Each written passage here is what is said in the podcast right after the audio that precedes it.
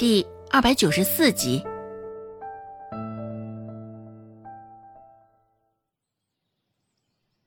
啊，不是大问题就成。那丫头啊，你帮我看看，她这要不要吃些什么药啊？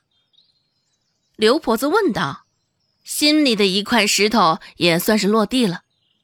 周芷吩咐道：“取五钱白芥子，二钱黄麻，十一钱的生南星跟生白夏，晒干后研磨成细粉，加入麻油调和成糊状。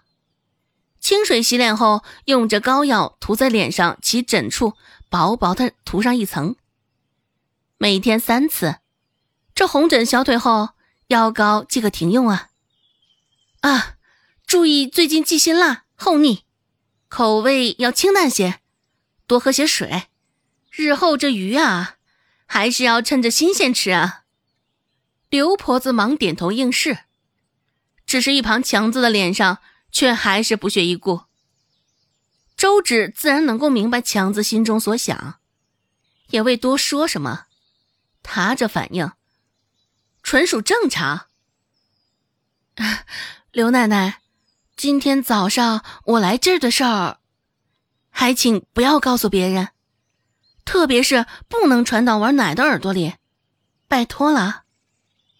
周芷走的时候，特意与刘婆子交代了一声：若是被孟婆子晓得她来这儿替强子看了病了，不用想，孟婆子铁定又是一顿叫嚣的谩骂。毕竟周芷这种行径，在孟婆子眼中无疑是掐断了她的生财之路。只关心钱财的他，又岂会将别人的生死放在心上？对于周芷的请求，刘婆子也是先愣了一下，但旋即想到昨天晚上孟婆子说的话，刘婆子这才理解的点了点头。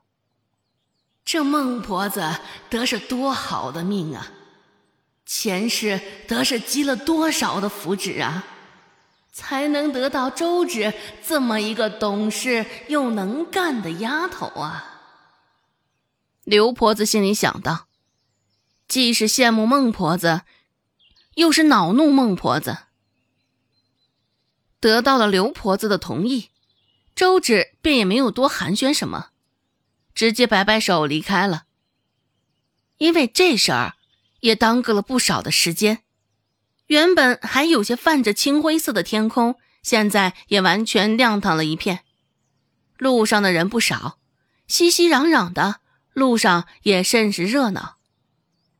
周芷走出去还没多久，就听到后头似乎有人在喊他的名字，只是隐隐约约的，那声音听着也甚是模糊。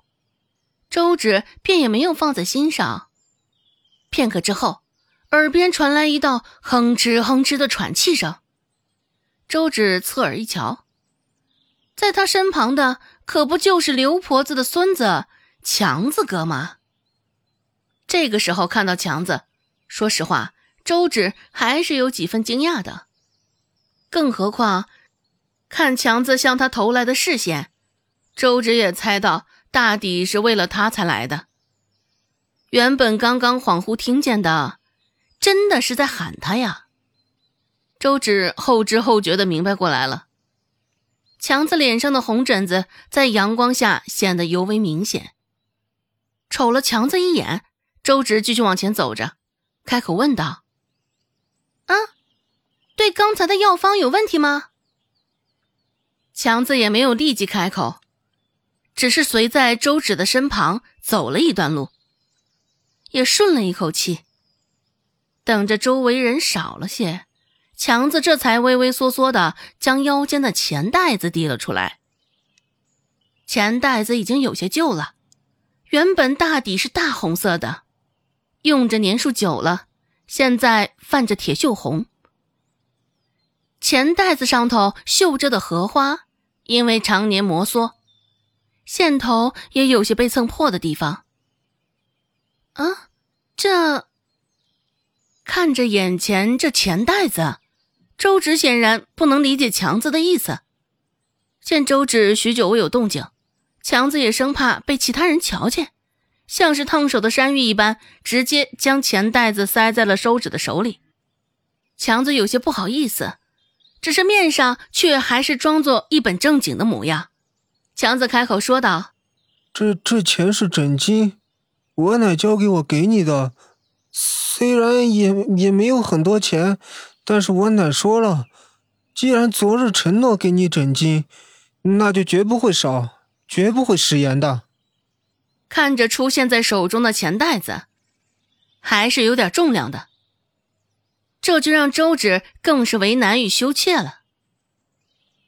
周芷摆着手，想要将手中的钱袋子还给强子，只是强子的双手背在身后，还真没办法将这钱袋子给他。周芷开口说道：“哎，这破费了，我帮你看病，本就没打算收诊金，还是收回去吧。大家都是村里人。”昨个我奶说的话也甚是无礼不敬，该是我们给刘奶奶赔礼才是啊。强子摆摆手，见后头的人马上也快走上前了，也不再多说些什么。收好了，啰嗦。说罢，强子就拍拍屁股，按照原路返回。这这。看看强子离开的背影，又看看手中的钱袋子，周芷微有些愣住。合着强子特意追上来，就是为了给他枕巾呢？这刘婆子倒也是个心善的，就因为昨天晚上的一句话，到现在还记在心上。这种事情若是落在别人头上，定然不会再给枕巾了。将钱袋子收好，小金库中也算是又多了一笔进账，也没有细细数数那处到底埋了多少银两了。不过这般粗粗的一算，应该也是不少的了。想到这儿，周芷的嘴角也不自觉的微微上扬。本集播讲完毕，感谢您的收听，感兴趣。别忘了加个关注，我在下集等你哦。